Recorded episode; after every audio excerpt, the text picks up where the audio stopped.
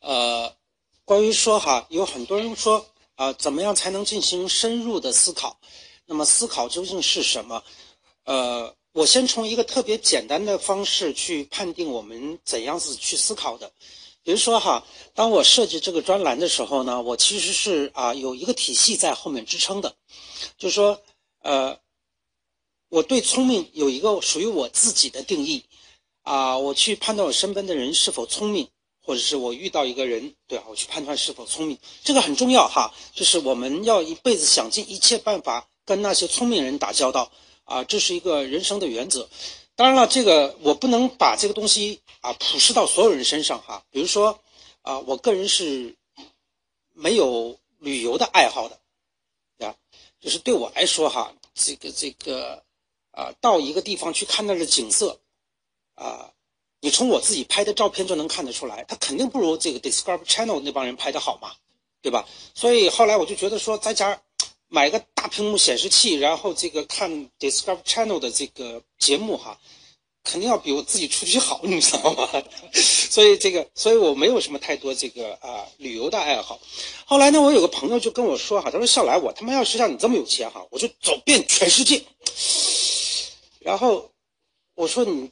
这个这个，问他就问我你为什么不愿意出去旅游？后来我说，我可能没有啊很认真的想过这个问题，我花两天时间想想，有空我再跟你去说。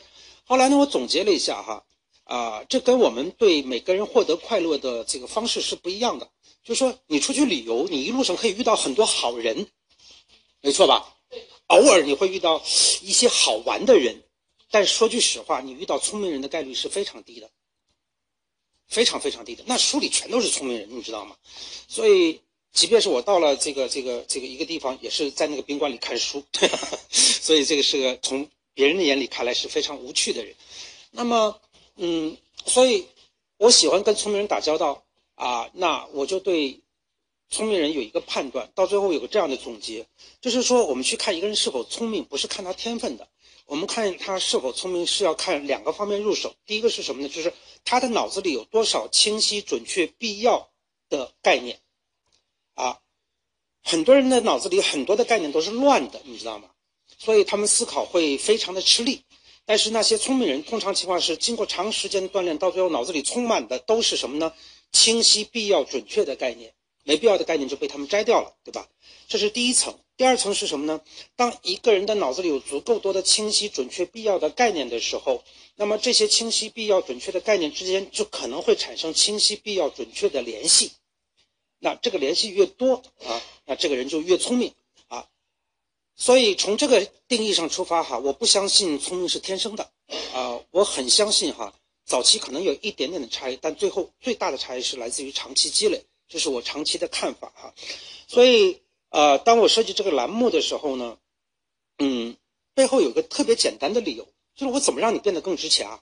很简单，你只要变得更聪明，对吧？那我怎么让你帮变得更聪明啊？很简单啊，我给你灌输足够多的清晰、准确且必要的概念，在这个过程当中，你会习得一整套的方法去理解、定义、筛选、修正那些清晰、准确、必要的概念，脑子清楚起来。对吧？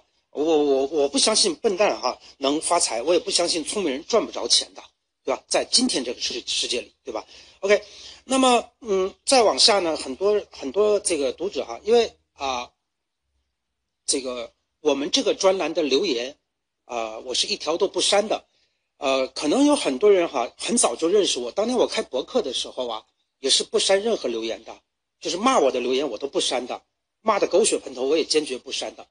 啊，所以呢，就说，呃，现在我们的这个 A P P 得到应用呢，只能，嗯，只能放出两百条留言，但是呢，我希望所有的留言都被大家看得到的，对吧？所以呢，呃，我就在这个，这个一个网址上叫就财富点儿，拼音啊，财富点新生大学点 com 上放出了我们这个专栏的所有的留言。啊，很惊人的哈，每天几万就是几万条留言冲上来，对吧？OK，所以呢，大家就是哪怕是说你没有订阅这个专栏，你也去可以看看那些留言，那些留言那么多人都在说什么，对吧？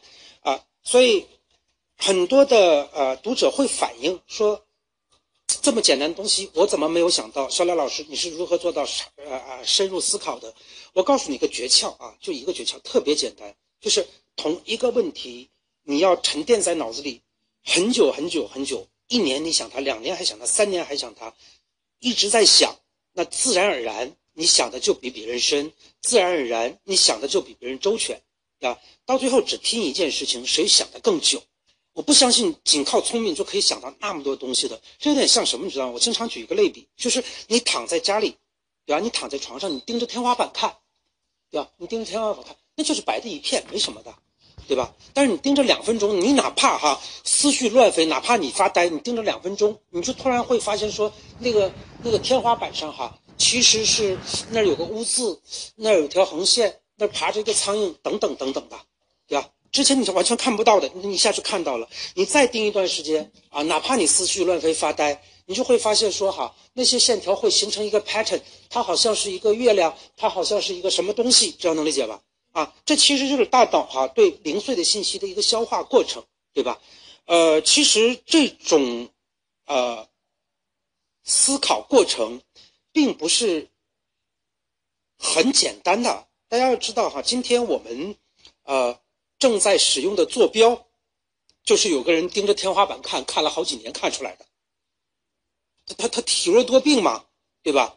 啊，然后呢，没办法，老师都不允许他，都都允许他在家休假，你知道吧？然后呢，他闲着没事啊，就盯着天花板看，看看看那有个苍蝇，然后就在想，我怎么向别人描述那个苍蝇的位置呢？对吧？没有办法向别人描述这个苍蝇究竟在天花板的哪儿，你知道吧？然后他就看看看，后来想，那这样，我以那个角为基点，这么画一条线，这么画一条线，然后这儿画画个点，这儿画个点，哎，交叉就能写出那个苍蝇的位置，是吧？我们人类后面用了这么久的坐标，就是这么出来的，对吧？所以其实有很多的时候啊，深入思考并不像大家想的那么复杂哈，呃，特简单，就是不要忘了那个问题，把那个问题装在心里，天天琢磨，天天想，对吧？想的比谁比比比谁都久。那你当然就足够的深入了，是不是这样子？那还有会还还有一些人问到说哈，那很多问题为什么我没有想到呢？那答案还是一样的，想的不够久嘛，对吧？所以你会惊讶于那些想的足够久的人怎么会想到那里，对不对？呃，这就好像说啊，你家有个你家是后面有座山，山上有很多树，第一次来的人进去就迷路了，是不是这样子？但你从小就在那长大。对吧？你怎么可能迷路嘛？你知道的也比别人多很多啊，基本上就是这个道理。